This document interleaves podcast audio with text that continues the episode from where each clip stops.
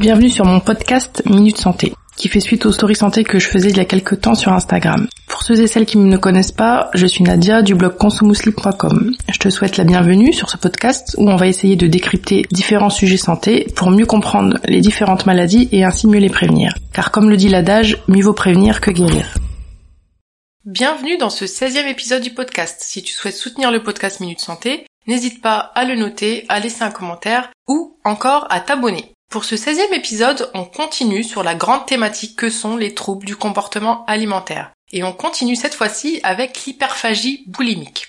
Dans la première partie de cet épisode, on va voir ensemble les symptômes qui caractérisent l'hyperphagie et donc comment la reconnaître. Puis, dans la seconde partie de cet épisode, on verra les principales répercussions de l'hyperphagie sur la santé ainsi que les grandes lignes de son traitement. Je te souhaite une bonne écoute.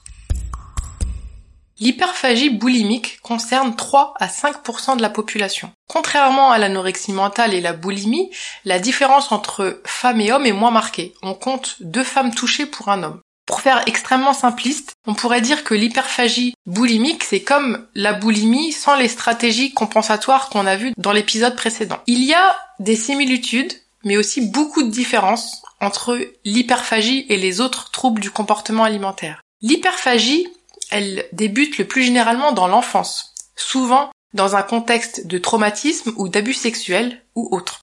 L'hyperphagie est aussi très importante chez les adolescents.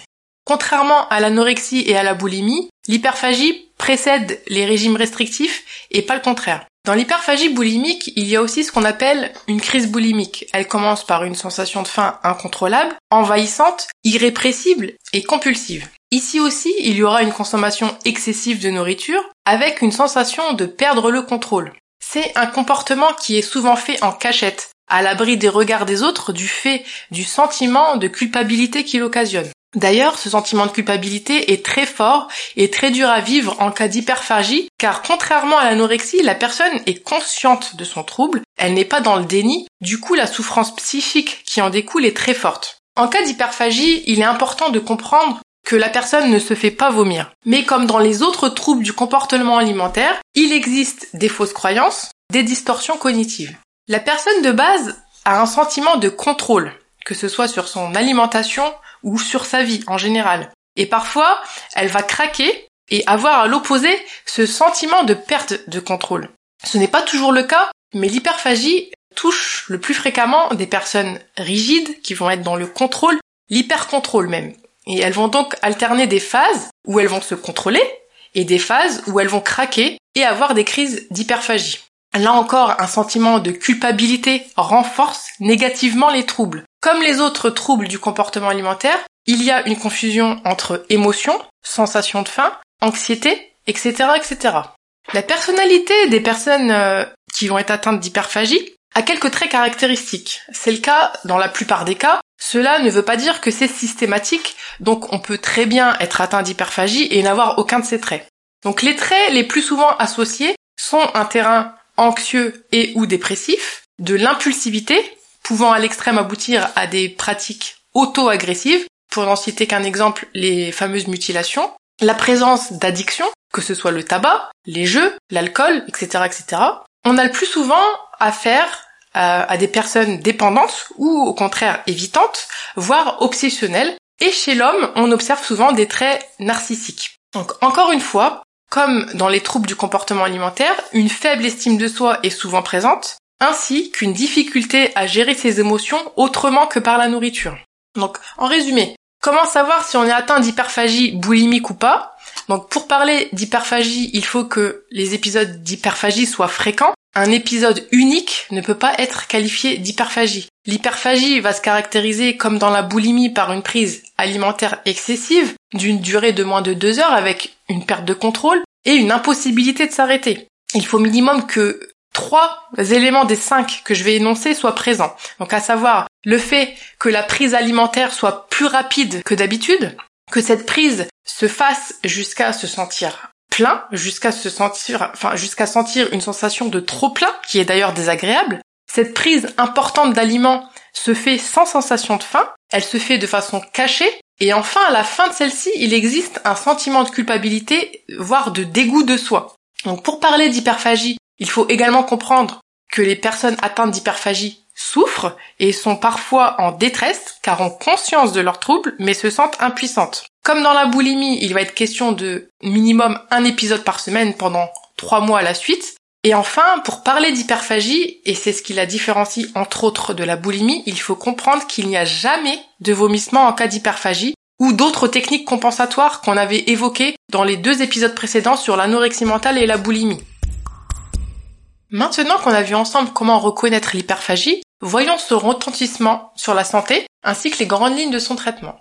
Tout d'abord, l'hyperphagie va être à l'origine d'un surpoids, voire d'une obésité, quand elle perdure dans le temps. La notion d'hyperphagie devrait être recherchée chez toutes les personnes obèses. Euh, l'hyperphagie, quand elle occasionne une obésité, va avoir les mêmes complications que l'obésité. On a évoqué ces complications dans l'épisode 4 du podcast qui traite du sujet de l'obésité. Je t'invite à l'écouter ou le réécouter, je mettrai le lien en description. L'hyperphagie va occasionner différents troubles digestifs, dont euh, une mauvaise haleine, une alternance diarrhée-constipation, des douleurs au niveau du ventre, des remontées acides, qu'on appelle donc reflux gastro-œsophagien, des ballonnements, etc., etc. Comme dans la boulimie, la personne sera malnutrie, voire dénutrie, malgré le surpoids ou l'obésité. En fait, dénutrition ne veut pas automatiquement dire maigreur. C'est surtout une question de qualité alimentaire. On peut beaucoup euh, manger et euh, manger en fait des aliments très pauvres en minéraux, oligoéléments et vitamines et ainsi être dénutri tout en étant obèse. L'hyperphagie a également une incidence sur la fertilité on constate souvent une hypofertilité, donc une diminution de la fertilité, voire même une infertilité dans des cas plus extrêmes. Donc l'hyperphagie reste quand même de meilleurs pronostics quant à son évolution par rapport si on la compare à la boulimie et l'anorexie, mais il existe quand même des formes chroniques. Les facteurs de mauvais pronostic dans le cas de l'hyperphagie sont le fait que le trouble soit présent depuis longtemps, qu'il y ait des antécédents personnels de maladies psychologiques comme de l'anxiété ou une dépression ou autre, ou qu'il existe un antécédent d'abus sexuels dans l'enfance. Comme dans l'anorexie et la boulimie, le traitement peut être divisé en deux grandes parties.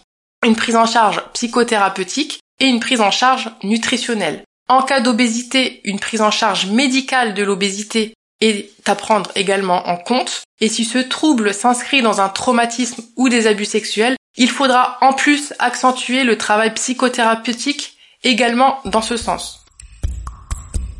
On a vu dans cet épisode le troisième trouble du comportement alimentaire le plus fréquent, à savoir l'hyperphagie boulimique. On a vu que l'hyperphagie se caractérisait par une crise de boulimie sans technique compensatoire, de l'existence de fausses croyances également autour du corps, des questions du poids, de l'alimentation, et des traits de personnalité comme un terrain anxieux et ou dépressif, ou encore une personnalité dépendante, évitante, voire obsessionnelle.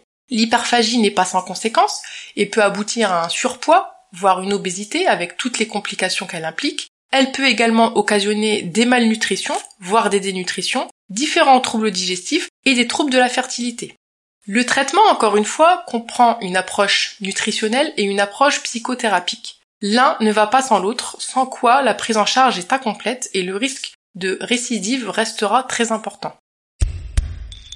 J'espère que cet épisode a pu t'aider à mieux comprendre ce qu'est l'hyperphagie. Encore une fois, si tu en es atteinte, N'aie surtout pas honte d'en parler à un professionnel de santé.